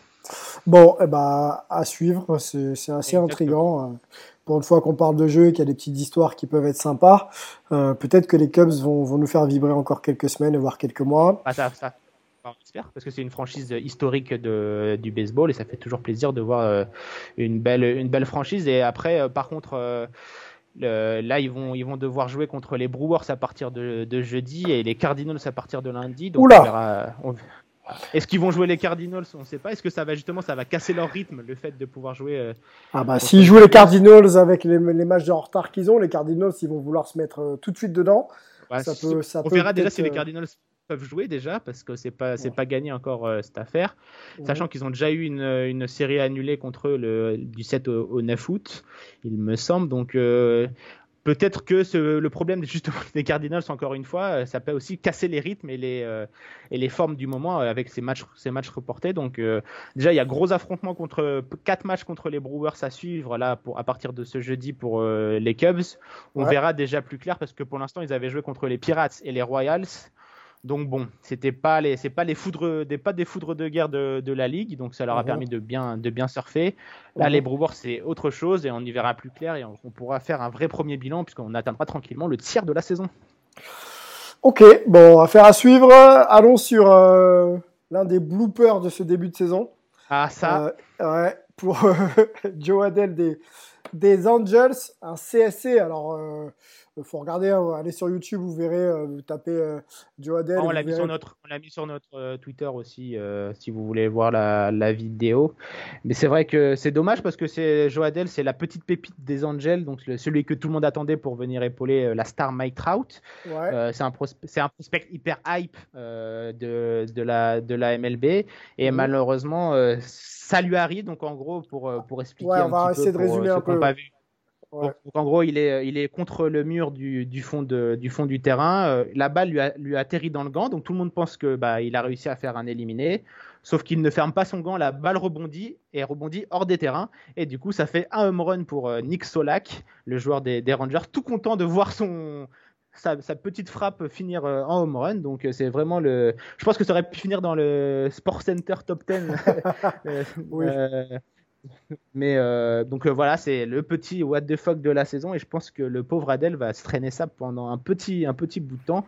On espère que ça va pas trop lui, lui, faire porter euh, préjudice, ouais. ouais, lui faire trop réfléchir sur la suite de sa saison parce que c'est vraiment un petit jeune euh, bourré de talent et c'est le futur des, des Angels. Quoi. Bon, s'il est compétiteur, il voudra tout de suite effacer ça Ah, et puis faire une meilleure, une meilleure perf. Pour les plus jeunes qui, qui nous écoutent, euh, c'est vrai que quand les, les balles arrivent dans les gants, fermez vite. Toujours, parce toujours que fermer son gant. ah ouais, parce que ça peut partir vite et contrôler une balle, c'est ça peut paraître simple, mais c'est pas si Et ça simple que part, ça. c'est sûr- ça part très très fort, surtout on se rend pas compte de- à la télévision ou même euh, quand on regarde en tant que spectateur. Mais il y a beaucoup de puissance puisque bah, euh, les batteurs utilisent la puissance des lanceurs et comme les lanceurs sont de plus en plus puissants en ce moment, bah, forcément les balles partent de plus en plus fort. Et euh, si vous faites pas attention à tout, parce que le baseball c'est un jeu de petits gestes, donc il faut bien faire attention à tous ces petits gestes pour pouvoir réaliser des jeux pour nous qui semblent euh, très simples, mais qui pour les, professionnels sont des années et des années de- d'entraînement. Donc je pense que c'est une petite erreur de jeunesse et de déconcentration euh, pour le jeune Joe Adele. Et puis on pense qu'on verra tout son potentiel et on le verra plus dans les highlights positifs que dans les highlights négatifs par la suite. Ouais, c'est ce, ce qu'on lui souhaite. La carrière est longue, il aura largement de quoi se rattraper. Euh, Et puis il a un bon notre- mentor. Oui, là, il- oui, oui, je crois que c'est pas mal, Mike Trout. effectivement. Le fameux Mike. Euh, avant d'aller sur euh, le jeu, toujours, je voulais te confier une petite info euh, qui est plutôt liée au business. Alors, si je retrouve bien évidemment euh, ma petite page que j'ai mise de côté, ça concerne le salaire des joueurs. Donc, le top Oui, sur 5 le des salaires. Exactement, le pourcentage. Donc, c'est euh, l'Observatoire du sport business, a toujours bien renseigné, les analyses sont propres Ouais, et, euh, et, et sont, et sont fournis. Donc, bon, forcément, la saison étant réduite à deux matchs, on passe à 60 matchs. euh, les joueurs toucheront euh, 37% de leur salaire prorata, ouais. annuel. Exactement, au prorata. Donc, 37% de leur salaire annuel hors accord particulier, soit un salaire moyen pour la Ligue de 1,3 million de dollars, le plus bas. Euh, le plus bas salaire moyen depuis 25 ans. Ah. Rends-toi compte, c'est incroyable. hein. Bah, forcément, forcément, du coup, comme les salaires sont au prorata, forcément, euh, ils vont être beaucoup plus bas que, que les, autres, euh, les autres années. Après, bah, on l'avait dit au début de saison, c'était une des conditions et euh, pourquoi le- le- les, les joueurs et le- la MLB ne sont pas tombés d'accord pour, pour lancer la saison, c'est qu'il y avait cette question de prorata et de salaire euh, forcément touché. Et Mhm. euh, en fait, euh, les, les- forcément, les propriétaires voulaient un pourcentage plus faible et les joueurs un, un pourcentage plus haut. Et c'est donc une des raisons pour lesquelles ça a autant traîné euh, pour la reprise de la MLB, c'est qu'ils n'arrivaient pas à tomber d'accord. Et donc là, bah, comme le, le commissionnaire Manfred a imposé la saison, ils sont partis sur euh, un pourcentage de 37% donc de, leur, de leur salaire au prorata de 60 matchs. Donc euh, donc c'est pour ça que bah, Max Scherzer va toucher euh, presque 18 millions et qui est ça, le, 17, le mieux 8. payé. Exactement. Voilà, Ensuite, euh, c'est euh, Clayton Kershaw des Dodgers avec 16-3. Mike Trout, euh, seulement entre guillemets, troisième, 15-8. Et donc, euh, Manny Machado des Padres, 15-1. 15-1 pour la Ouais. saison. Voilà, donc Voilà. euh, forc- forcément, c'est des salaires euh, plus, euh, on va dire, un peu moindres pour des mecs qui touchent aux alentours de 30 millions Bon, pour eux. Rassurez-vous, euh, ils paieront toujours la note Ça va au revenir à la normale? Ouais, la note Ça au restaurant, c'est toujours pour eux, il n'y a pas de problème, ne vous inquiétez pas. Ils- Ils vous régalent. Ouais, ok, on enchaîne toujours. euh, Enfin, non, revenons sur le jeu. Euh, revenons sur le jeu. On va rester chez les Padres. Alors, ça a été annoncé, je crois, hier, hein, les Players of the Week euh, de Yes. MLB et un- notamment un certain Tatis Junior. Alors, je recherche la stat pour euh, alimenter un petit peu. 400 Vas-y, je 435 de moyenne à la 435 de moyenne à la batte, 6 home runs et 9 RBI juste sur la semaine. Donc, euh, ça, donc en gros, le joueur a quasiment frappé une fois sur deux à la batte et euh, a, a craqué un home run par jour euh, durant sa semaine. On va dire que c'est une bonne semaine de travail pour euh, le jeune euh, Fernando Tatis qui a 21 ans. Euh, Faut-il le- faut-il Le le, rappeler. Et, euh, Lui, il a vraiment, c'est vrai, il a vraiment l'avenir est, est tout tracé et euh, de plus en plus de gens commencent à l'imaginer comme la, le, le visage déjà de la franchise de San Diego, qui n'est pourtant a des, des superstars, notamment Manny Machado, t'en parlais tout à l'heure, Mhm. et, surtout pour être le, le visage de la MLB, tant euh, le joueur est entertainment et hype, euh, tant offensivement que, que défensivement. Il est toujours dans, dans les highlights positifs, lui. Ouais, ouais. Et surtout, euh, il est devenu le, le premier joueur de l'histoire de la MLB à débuter ses 100 premiers matchs en frappant 30 home runs et en volant 20 bases. Donc euh, le gars est parti, sur, stade le de gars ouf. est parti, sur, est parti sur des bases euh, Oh, de titan. ouf. Donc euh, Mm, mm, mm. après, il a l'avantage c'est que son père, donc Fernando Tatis, était lui aussi un joueur de Major League. Il a joué pour, euh, pendant 10, 12 saisons euh, au, au plus haut niveau. Il est lui aussi il est rentré dans les livres d'histoire, son père, puisque c'est le, le seul joueur de l'histoire à avoir frappé deux grands slams dans une même manche. Donc euh, pour les non les non initiés, un grand slam, c'est quand on frappe un home run avec trois personnes sur base, et donc ça fait Ouais. 4 points pour ton équipe, et c'est le plus nombre, le plus grand nombre de points qu'on peut marquer sur un coup de batte. Donc pour vous résumer, le père de Fernando Tatis a marqué 8 points dans une seule manche. A produit grave. 8 points dans une seule manche. C'est- Donc, on peut un dire truc de fou. la- C'est c'est une famille de statistiques, quoi. Voilà, donc euh, il avait un bon exemple pour, euh, pour grandir et euh, Fernando, donc, Fernando Tatis a l'air de suivre les pas de, de, son, de, son, de son père. Et du côté des États-Unis, tout le monde est en train de s'enflammer à faire des, des comparaisons X, X ou Y.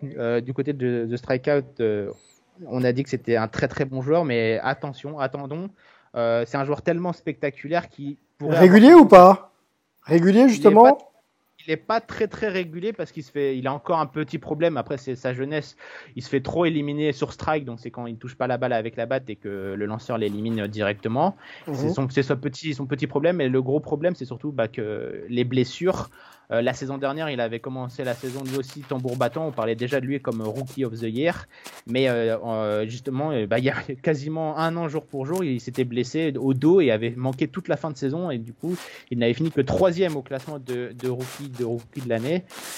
Mais s'il arrive à rester en bonne santé, c'est sûr que ça va être euh, le joueur à regarder pendant ces prochaines années. Et puis surtout, c'est un gars qui a toujours le sourire. Euh, il fait des petits bat flips quand il frappe ses home runs. Quand il, quand il rentre dans son dugout pour célébrer avec ses, ses coéquipiers, il fait toujours des petites danses. Donc euh, c'est Ouais, vraiment ouais, ouais, ouais. Il un- est, il est euh, un joueur super agréable, super agréable euh, tant euh, sportivement qu'en dehors. Il s'exprime déjà très très bien en, en anglais, euh, lui le, le dominicain, donc euh, il a tout pour il a tout pour plaire, on va dire, et il a tout pour réussir surtout. Ok. euh, Est-ce que ça change un peu la... Ça peut changer sur le long terme la dynamique de la saison des Padres s'il n'est pas Bah, blessé? Le voilà, c'est le, le gros problème, c'est euh, est-ce qu'il va pouvoir euh, tenir parce qu'il il est adepte des super plongeons et euh, des super plongeons défensifs, donc son corps est mis à, est mis à, rude épreuve. euh, malheureusement, mais pour l'instant il, il suit la, la cadence, il est premier à égalité au nombre de home runs, il est quasiment dans le, dans le podium de toutes les catégories statistiques, donc forcément euh, ses Padres en profitent. Ça se voit pas trop au classement puisqu'ils sont, euh, ils ne sont que troisième de, de leur division, mais dans cette division de la National League West, c'est très très serré puisque euh, tous les trois premières équipes se tiennent en un match et demi, donc euh, tout, tout est serré. Donc dans leur division, il y a Colorado qui est en, te- en, en tête, donc c'est aussi une surprise de voir les Rockies en tête, qui sont suivis de très près par les Dodgers, et ensuite Mhm. viennent euh, les, les Padres. Donc euh, les Dodgers et les Rockies ont un avantage, c'est d'être une équipe un peu plus expérimentée que, que les Padres. Euh, San Diego est une équipe, euh, comme on dit, on the rise, donc euh, c'est une équipe euh, qui a beaucoup de jeunes et euh, qui est encore un peu en, Un peu faux on va quoi. dire en, apprent- en apprentissage de- du, du très haut niveau. Il y a quand même des patrons comme Machado, comme Osmer, mais derrière, il y a beaucoup, beaucoup de jeunes. Donc, c'est une équipe qui apprend. Avec la post-saison à 16 équipes, il se peut qu'ils euh, qu'ils s'in- qu'ils s'intègrent dans la, dans la cour des grands, mais je pense que ça va être un peu court. Mais je pense que d'ici deux ans, ça va être l'équipe, l'une des équipes à suivre du côté de la National League et euh, le duel avec l'autre pépite euh, de la National League, euh, euh, Acuna Junior, s'annonce très passionnant pour les dix prochaines années entre Tatis et Acuna. C'est vraiment les deux prochains visages de On la, de la la ligue. bourre, quoi. Mm. Voilà, et donc la National League s'annonce d'autant plus passionnante et c'est peut-être aussi une bonne nouvelle pour la MLB d'avoir des joueurs aussi talentueux. Un renouvellement. Un sur le- renouvellement. voilà, ouais. exact. Mm. Et puis surtout qui ont, le sourire parce qu'on peut souvent les joueurs de baseball ils ont un masque, euh, ils ne montrent pas trop pas trop d'émotion. Ces jeunes joueurs ils apportent quelque chose, un vent de fraîcheur, ils font des petites danses, ils font des bat flips etc. Donc ils apportent quelque chose de nouveau et ça peut peut-être euh, attirer comme on en parlait tout à l'heure une fanbase plus jeune et euh, la fanbase sud-américaine par exemple qui pourrait s'intéresser de plus en plus au baseball, même s'ils sont déjà pas mal intéressés, mais fidéliser cette cette population au, baseball et ainsi euh, faire perdurer l'American pastime. Mm, mm, mm. J'ai l'impression, après tu pourras me corriger, que la Ligue ne manque pas de jeunes euh, talents et de nouvelles figures Après, c'est à elle aussi de trouver euh, le meilleur positionnement pour pouvoir euh, communiquer et, capitaliser sur leur présence. Il y a, il y a un constant renouvellement en, MLB et c'est la chance mm. qu'a cette ligue. Après, il faut peut-être un peu, un peu mieux travailler sur le, sur le marketing pour être euh, tout à fait complet sur les players, les Chevrolet même, on peut, on va citer la marque. Chevrolet Player of the Week, donc en American League, c'est Frankie Montas qui est. Le lanceur d'Oakland, ouais. Exactement, qui est, qui est élu. Ouais, c'est encore une fois assez, assez logique. On a. C'est des, statistiques de, c'est des statistiques de, de fin, comme le disait un journaliste, c'est des statistiques de jeux vidéo pour euh, le lanceur, puisque bah, il a une moyenne de points concédés sur cette semaine de 0,64 et surtout 14, 14 éliminations sur strike. Donc, c'est les deux catégories qui sont les plus importantes euh, euh, si on, pour les statistiques. Donc, euh, vraiment un joueur important et surtout, bah, il a ultra dominé l'équipe de, de, Houston lors de son départ et c'est vraiment été le, fait marquant de, de, sa semaine. C'est qu'il bah, il a muselé le. Pas trop triste d'ailleurs qu'il ait dominé Houston. Bah, en tant que fan, euh, forcément, mais sur le terrain et en étant, en étant euh, comment dire, objectif. Euh, objectif exactement. Auckland était l'équipe ultra, était sur une série de 8 victoires consécutives, donc c'était l'équipe bien, bien chaude en ce moment et Houston est l'équipe qui, qui, galère. Il y a beaucoup de blessures, il y a beaucoup de jeunes qui, qui débutent. Donc c'était un résultat, un résultat logique, euh, un résultat logique pour, pour Auckland et Auckland qui a d'ailleurs euh, pris les, les, rênes de leur division et Houston qui continue de, de sombrer. Bon, eh ben, courage Houston. Il reste quelques, quelques matchs encore pour essayer de se, Et du coup, euh, les, les, fans de Houston sont en train de, de faire le transfert vers nos amis des Rockets. Ah, bah ça, c'est pas cool ça. Enfin, aussi, le basket, ça reste le basket. Euh, au moins une équipe qui gagne à Houston, quoi. on va dire euh, tout le monde pensait qu'il y aurait euh, enfin les trois équipes de Houston qui gagneraient, donc les Texans, les, les Astros et les Rockets qui avaient tous leur pic de forme presque en même temps. Et au final, bah, ça va être assez, assez compliqué puisque seuls les Astros vont remporter un titre pour le moment. Bon, eh ben, affaire à suivre. Parce qu'il y a d'autres points à évoquer. Martin, tiens, quelle, quelle rencontre là, à venir? euh, bah écoute, euh, bah, déjà il y a les premiers pas de nos amis des Blue Jays euh, de Toronto qui vont faire leur début à Buffalo puisque on le rappelle, le Canada a refusé que Toronto joue sur ses terres, donc ils ont dû trouver un nouveau, un nouveau chez eux, donc ça sera à Buffalo. Donc pour leur première fois de leur histoire, Toronto va jouer leur match à domicile sur du vrai gazon puisque dans leur stade c'est du synthétique. Donc euh, leur premier match à domicile avec, euh, avec ceci. Il y a un gros choc, justement, on en parlait, entre les Dodgers et les Padres de Fernando Tatis. Donc ça, c'est vraiment euh, l'affiche, si vous voulez voir du, du beau spectacle entre deux des meilleures équipes. C'est dès ce soir. Donc, dès ce soir, ok. Ouais, donc c'est 9, h 40 heure, heure locale, donc un peu tard pour. donc c'est vers les coups de 3 heures chez nous. Donc si vous avez, si vous avez une petite insomnie à cause de la chaleur, n'hésitez pas à regarder, à regarder ce match. Et puis sinon, il y a un petit euh, Cubs Indians qui, qui est plutôt, euh, plutôt alléchant entre deux euh, mastodontes de leur ligue respective. Ok, bon, bah, rendez-vous est pris. On va, on va suivre ça de près. On regardera les highlights pardon, s'il faut. Et puis on se tiendra forcément au courant. Merci Martin, c'était cool, complet. Bah avec, avec plaisir. Toujours avec plaisir. Euh, yes, euh, n'oubliez pas The Strikeout, le podcast, euh, les Facebook. Tous les lundis, ouais. Mm. Sur Twitter, le site internet. Si vous voulez vous informer, allez chercher des informations encore un peu plus pointues de vos équipes et de vos joueurs préférés. C'est là où il faut aller. Et, et vous serez bien accueillis. Martin, merci. Merci d'avoir écouté le 30e numéro de Hype. Et on se retrouve la semaine prochaine. Ciao. Bye.